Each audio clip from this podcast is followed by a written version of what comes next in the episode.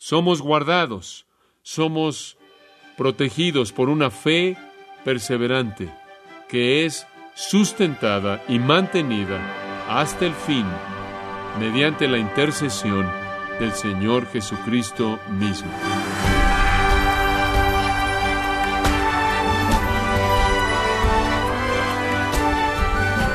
A veces un debate teológico puede parecer poco práctico o algo que es mejor dejar en las aulas de un seminario.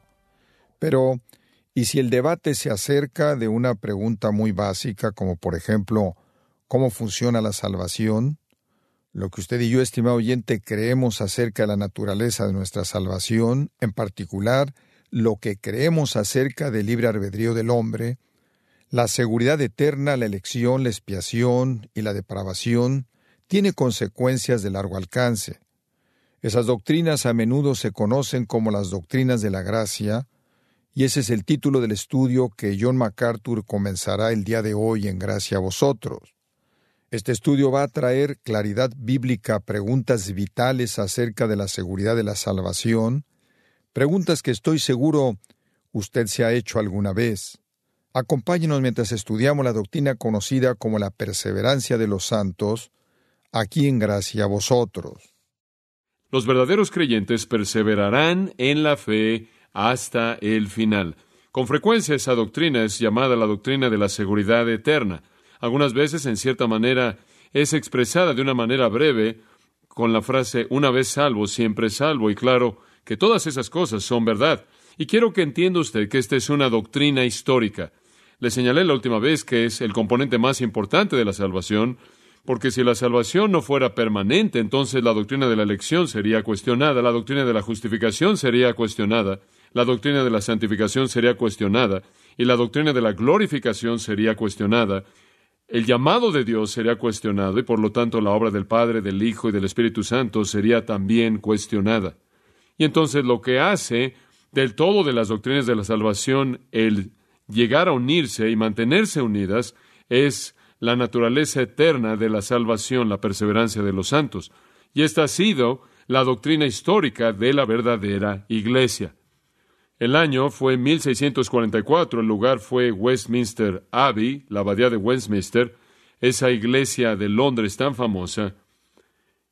El recinto adentro de la abadía era llamada el Salón de Jerusalén. La congregación ahí en el año 1644 fue una congregación, una junta de las mejores mentes teológicas y de los más grandes eruditos bíblicos en Inglaterra. Los puritanos eran la fuerza dominante ahí, los puritanos bien conocidos, amantes de las escrituras, amantes de Dios, amantes de Cristo, amantes de la verdad. Y estos puritanos se reunieron, unos cien de ellos, con señores y gente común y corriente, ahí estaban todos juntos, y se embarcaron en un esfuerzo de cinco años, cinco años de estudio intenso de las escrituras, cinco años de diálogo intenso, cinco años de un esfuerzo de erudición intenso, cinco años de discusión, cinco años para producir una declaración doctrinal. Cinco años más tarde, en el año de 1649, terminaron su tarea y produjeron lo que es conocido como la Confesión de Fe de Westminster. La Confesión de Fe de Westminster puritanos bien conocidos como Thomas Goodwin, James Osher, J. Lightfoot, Samuel Rutherford, Jeremías Burroughs y el presidente del grupo, el que guió el grupo, un hombre llamado Twisse, T-W-I-S-S-E, laboraron durante estos cinco años para producir lo que ha llegado a ser el credo cristiano más importante, conocido como la Confesión de Fe de Westminster. En ese credo, entre otras cosas, hay una declaración acerca de la seguridad de la salvación, acerca del hecho de que la salvación es eterna. Esto ellos estaban convencidos que era lo que la Biblia enseñaba. No lo llamaron la seguridad de la salvación, de hecho la llamaron la perseverancia y la nombraron de manera correcta. En la confesión de Westminster de fe hay una declaración breve y no ambigua. La confesión dice esto, y cito, Aquellos a quienes Dios ha aceptado en su Hijo amado, llamado de manera eficaz y santificado por su Espíritu, no pueden de manera total ni final caer de un estado de gracia, sino que ciertamente perseverarán hasta el final en ese estado y serán salvados eternamente. Fin de la cita. Esa es la declaración expresada de manera precisa y resumida, esa declaración que expresa lo que la Biblia enseña acerca de la perseverancia de los santos en la confesión de Westminster. Y francamente esa declaración no necesita ser mejorada, no necesita ser alterada. Así como se expresó, expresa de manera precisa lo que la Biblia enseña. Cualquier persona que ha sido aceptada en el Hijo amado de Dios, llamado de manera eficaz a la salvación y santificado por el Espíritu, no puede de manera total ni final apartarse o caer de ese estado de gracia, sino que ciertamente perseverará en ese estado de gracia hasta el final y será salvado eternamente. Esto, claro, es apoyado por muchas, muchas escrituras. No es como si tuvieran que haber buscado por mucho tiempo para encontrar pasajes de las escrituras. Esta fue una de las cosas en las que estuvieron involucrados, aclarando a lo largo de esos cinco años. Pero pasajes, por ejemplo, como Juan 5:24. De cierto, de cierto os digo que el que oye mi palabra y cree en el que me envió, tiene vida eterna y no vendrá a condenación, sino que ha pasado de muerte a vida. Juan 3, 16 y 18. Porque de tal manera amó Dios al mundo que dio a su Hijo unigénito, para que todo aquel que en él cree no se pierda, sino tenga vida eterna. El que en él cree no es condenado o es juzgado. Otros pasajes que quizás no son también conocidos, Juan 6:37,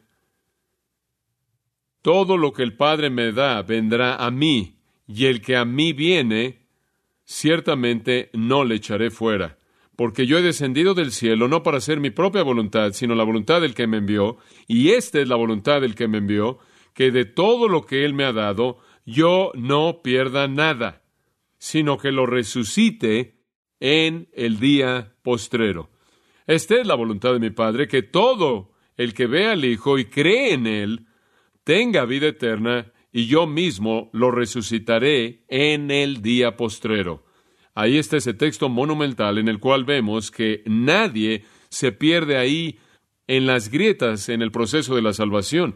A quien el Padre escoge, Él atrae, a quien Él atrae, Él atrae a Cristo, y todo aquel que es atraído a Cristo viene, y cuando Él viene, Cristo lo recibe, lo guarda y lo resucita en el día postrero. Y de nuevo, 1 Tesalonicenses 5, 23 y 24. Ahora el Dios de paz mismo os santifique por completo, y todo vuestro espíritu, alma y cuerpo sean guardados completos, irreprensibles, hasta la venida de nuestro Señor Jesucristo. Esa es la firme afirmación de que el Dios que nos santificó nos preservará completos, intactos, irreprensibles de nuevo, en la venida de nuestro Señor Jesucristo.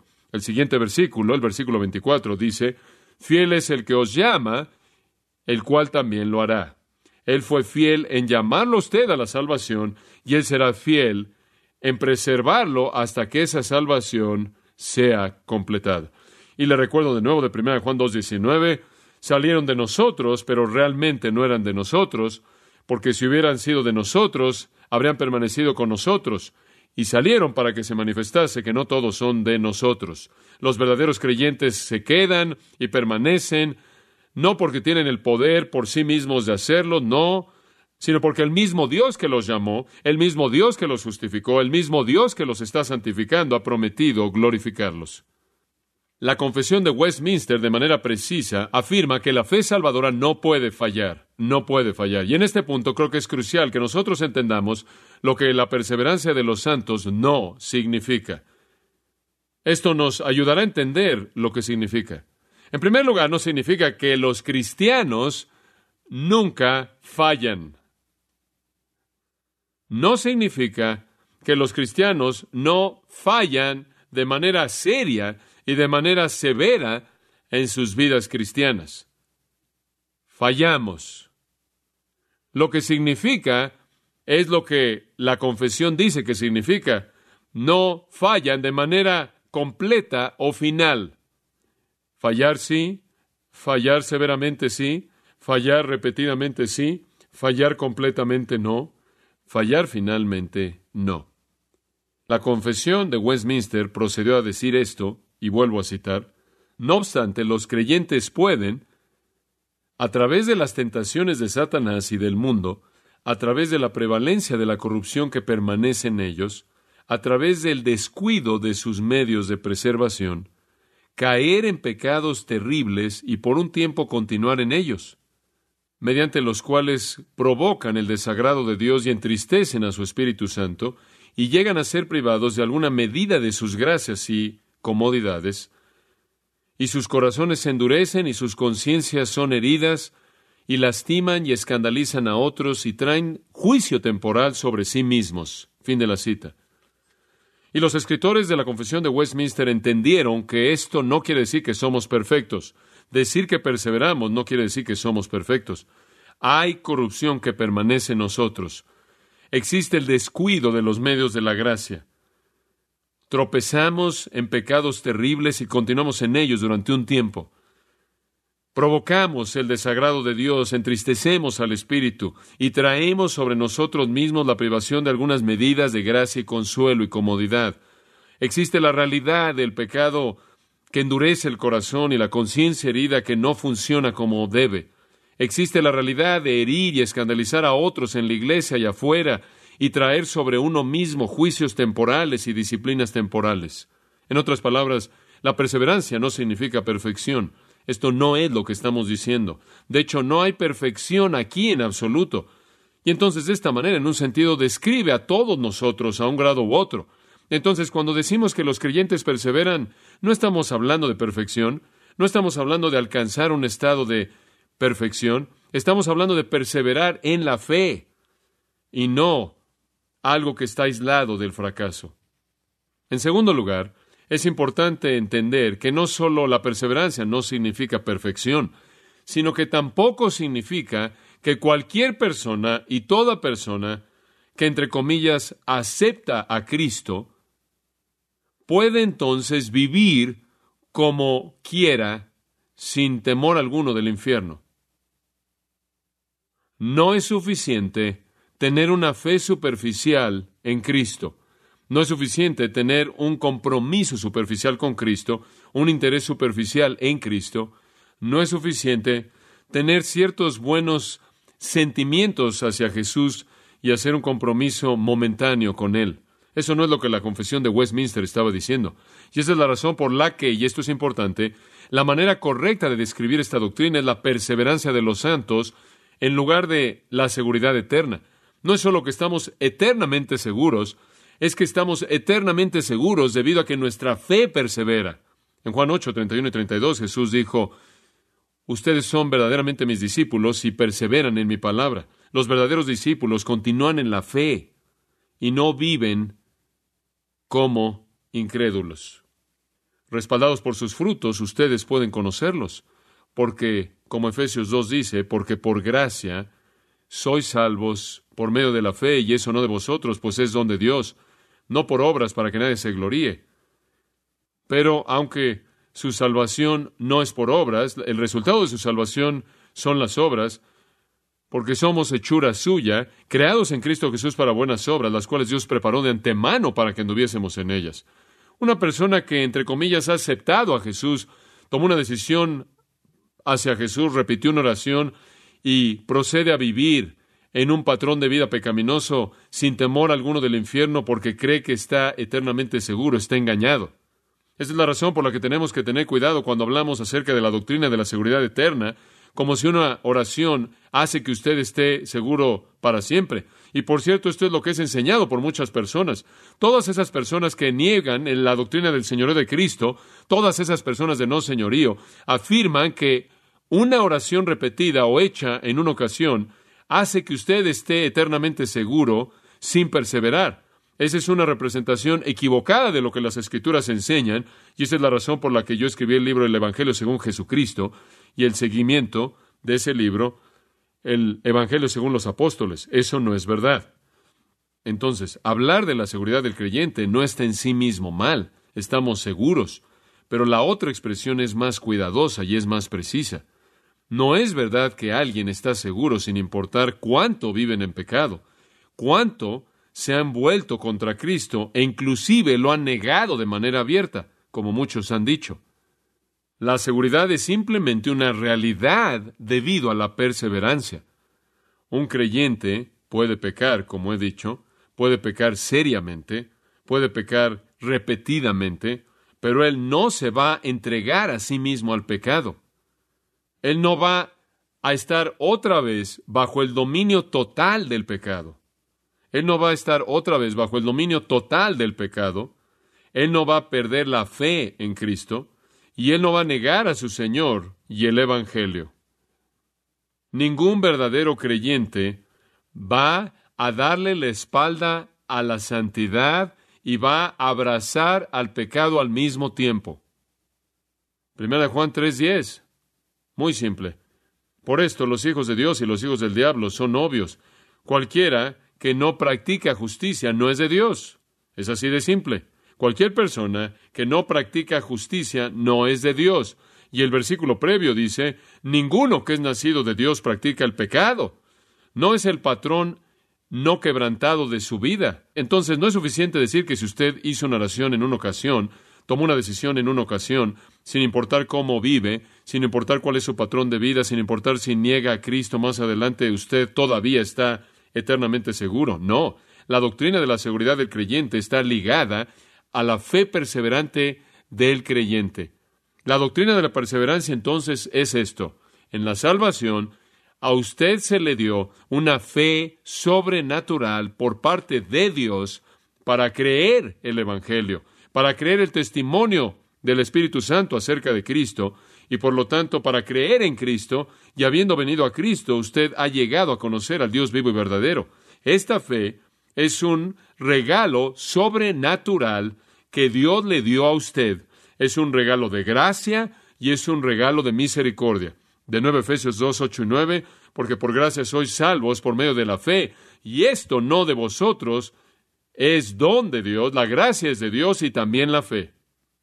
¿Y qué tipo de fe le da Él a usted? ¿Una fe temporal? Si la fe salvadora es un regalo de Dios, entonces, ¿qué tipo de regalo Dios le da a usted? Él no le va a dar un regalo de fe temporal. Y si su salvación depende de una fe humana, le prometo que va a morir. Esa es la razón por la que Jesús dijo, el que perseverare hasta el fin, él mismo será salvo. Usted puede identificar a los salvos, usted puede saber quiénes son los que van a entrar a la salvación plena en la siguiente vida. Son aquellos cuya fe soporta, persevera hasta el final, porque es una fe que persevera. Ese es el tipo de fe que Dios da muy diferente que la fe humana, muy diferente de la fe humana, muy diferente. Le puedo dar una ilustración simple de cómo la fe humana funciona. Vivimos por fe humana, digo, vivimos por fe humana cada día de nuestras vidas. Usted va a un restaurante, usted ordena algo y se lo come. Ese es un acto de fe, así es.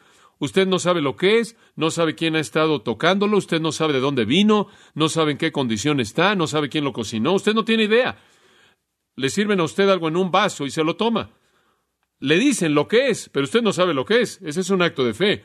Inclusive más allá de eso, usted abre la llave en casa, llena el vaso y se lo toma y no tiene idea de lo que hay en la tubería de su casa. Es un acto de fe. Usted se mete a su automóvil y echa a andar usted y usted inicia un proceso de entre cuatro a ocho explosiones y usted no teme de que usted va a explotar, aunque usted tiene ahí un motor de combustión interna ahí en sus rodillas. Y usted va ahí por la autopista a 120 kilómetros por hora a toda velocidad, sin esperar en ningún momento que venga un tráiler y venga en la dirección opuesta a usted en el mismo carril que va usted. Es un acto de fe. Usted va al doctor y usted dice, doctor, duérmame y ábrame y sáqueme lo que quiera. Usted no conoce al doctor ni a nadie más ahí en la sala de operaciones, no tiene idea de lo que están haciendo ahí. Yo creo que ese es un acto bastante significativo de fe. Vivimos por fe todo el tiempo, todo el tiempo. Pero hay una razón para eso. Esa es una fe educada. Esa es una fe humana entrenada. Hemos vivido lo suficiente como para saber que los motores no explotan y hemos vivido lo suficiente como para saber que los doctores normalmente sacan lo correcto y no dejan sus herramientas allá adentro cuando terminaron. Hemos vivido lo suficiente como para saber que la comida que usted come está bien porque la ha estado comiendo durante años y tomar el agua está bien porque ha estado tomándola por años y entonces este es un tipo de fe educada y entrenada. Pero cuando hablamos de creer en Jesucristo, usted literalmente tiene que negarse a sí mismo, abandonarse de manera total y entregarse a alguien a quien usted nunca ha visto y nunca ha experimentado y no puede conocer o experimentar hasta que llegue a ese abandono completo, a ese abandono total. Eso demanda una fe que va más allá de la fe humana normal. Eso demanda una fe que es un regalo de Dios, una fe sobrenatural. Y el único tipo de fe que Dios da es una fe que persevera. Usted no podría no podría producir su propia fe para ser salvo, ni podría producir suficiente fe por usted mismo para mantenerse salvo.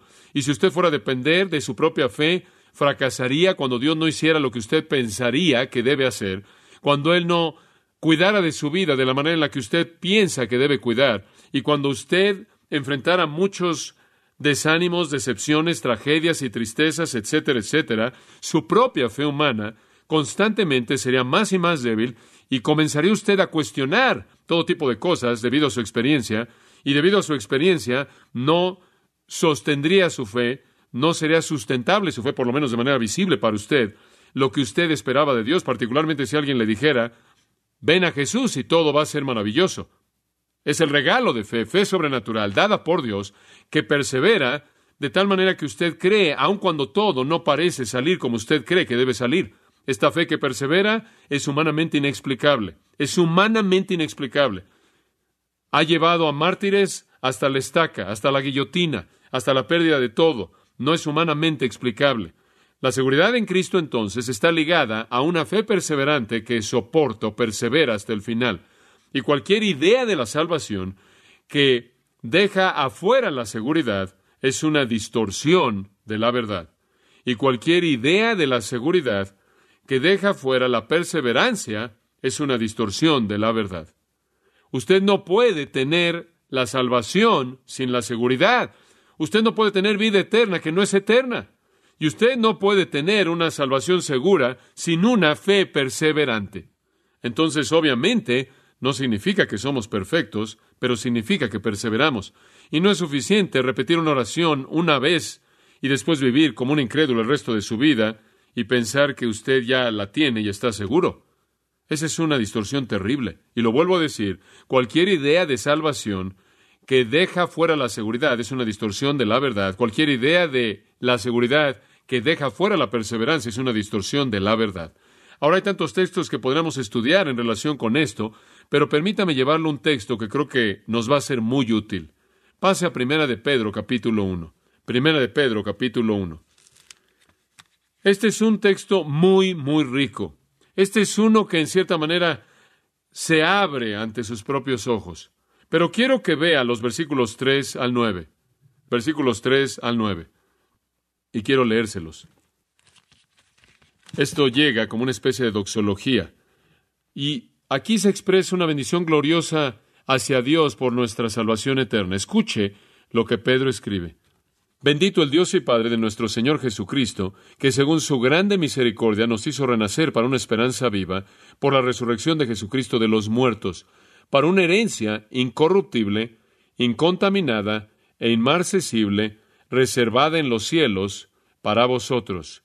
Y aquí está la frase clave, que sois guardados. Podría subrayar eso. Ese es el corazón del pasaje. Pedro está bendiciendo a Dios por la protección divina, que sois guardados por el poder de Dios mediante la fe para alcanzar la salvación que está preparada para ser manifestada en el tiempo postrero. Ahora observe que esas dos cosas están ligadas. Somos guardados para recibir esta herencia eterna y esa protección viene a nosotros mediante la fe. Versículo 6, en lo cual vosotros os alegráis. Claro, ¿quién no se regocijaría o se alegraría? En lo cual vosotros os alegráis, porque estamos protegidos. Aunque ahora, por un poco de tiempo, si es necesario, tengáis que ser afligidos en diversas pruebas. Y vienen para probar nuestra fe, para que sometida a prueba vuestra fe, mucho más preciosa que el oro, el cual aunque perecedero se prueba con fuego, sea hallada en alabanza, gloria y honra cuando sea manifestado Jesucristo, a quien amáis sin haberle visto, en quien creyendo, aunque ahora no lo veáis, os alegráis con gozo inefable y glorioso, obteniendo el fin de vuestra fe, que es la salvación de vuestras almas. Ahora quiero que vea el corazón de este pasaje, versículo 5, que sois guardados. Y sois guardados mediante la fe, versículo 5. Versículo 8, no lo veis ahora, pero creen en Él. Ahí está de nuevo el énfasis en la fe, versículo 9. Obteniendo el fin de vuestra fe, que es la salvación de vuestras almas. Y aquí Él se refiere a la salvación final, la glorificación. Como puede ver, este asunto de la seguridad de ser guardado, ser protegido, está ligado a una fe perseverante.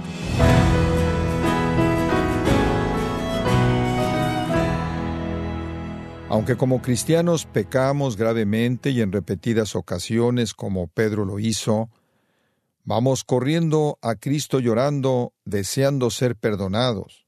Esa es la imagen de una fe auténtica y perdurable. Estimado oyente, usted ha escuchado una verdad esperanzadora, parte de nuestro estudio titulado Las doctrinas de la gracia, y en especial la perseverancia de los santos, que dio inicio hoy en gracia a vosotros. Recuerde que puede descargar de manera gratuita todos los mensajes del pastor John MacArthur en nuestra página en gracia.org. Y quiero recordarle, estimado oyente, que tenemos a su disposición el libro Teología Sistemática, escrito por John MacArthur, donde puede profundizar su comprensión de las doctrinas de la gracia. Usted puede adquirirlo en nuestra página en gracia.org o en su librería cristiana más cercana. Si tiene alguna pregunta o desea conocer más de nuestro ministerio, como son todos los libros del pastor John MacArthur en español, o los sermones en CD que también usted puede adquirir, escríbanos y por favor mencione la estación de radio por medio de la cual usted nos escucha en gracia a vosotros. Es importante conocer no solo el país y ciudad de donde usted nos escucha, sino también la radio. Para quienes contactan nuestro ministerio por primera vez, pueden solicitar una copia del mensaje de promoción sin costo alguno, un mensaje por oyente únicamente. Si usted vive en los Estados Unidos o Puerto Rico, escríbanos a Gracia Vosotros, P.O. Box 4000, Panorama City, California 91412. O puede escribirnos a través del siguiente correo electrónico radio arroba esto ha sido todo y en nombre de John MacArthur y del personal de este organismo, queremos darle las gracias por su tiempo y sintonía, invitándole para que nos acompañe en la próxima edición y juntos desatar la verdad de Dios un versículo a la vez, aquí en Gracia a Vosotros.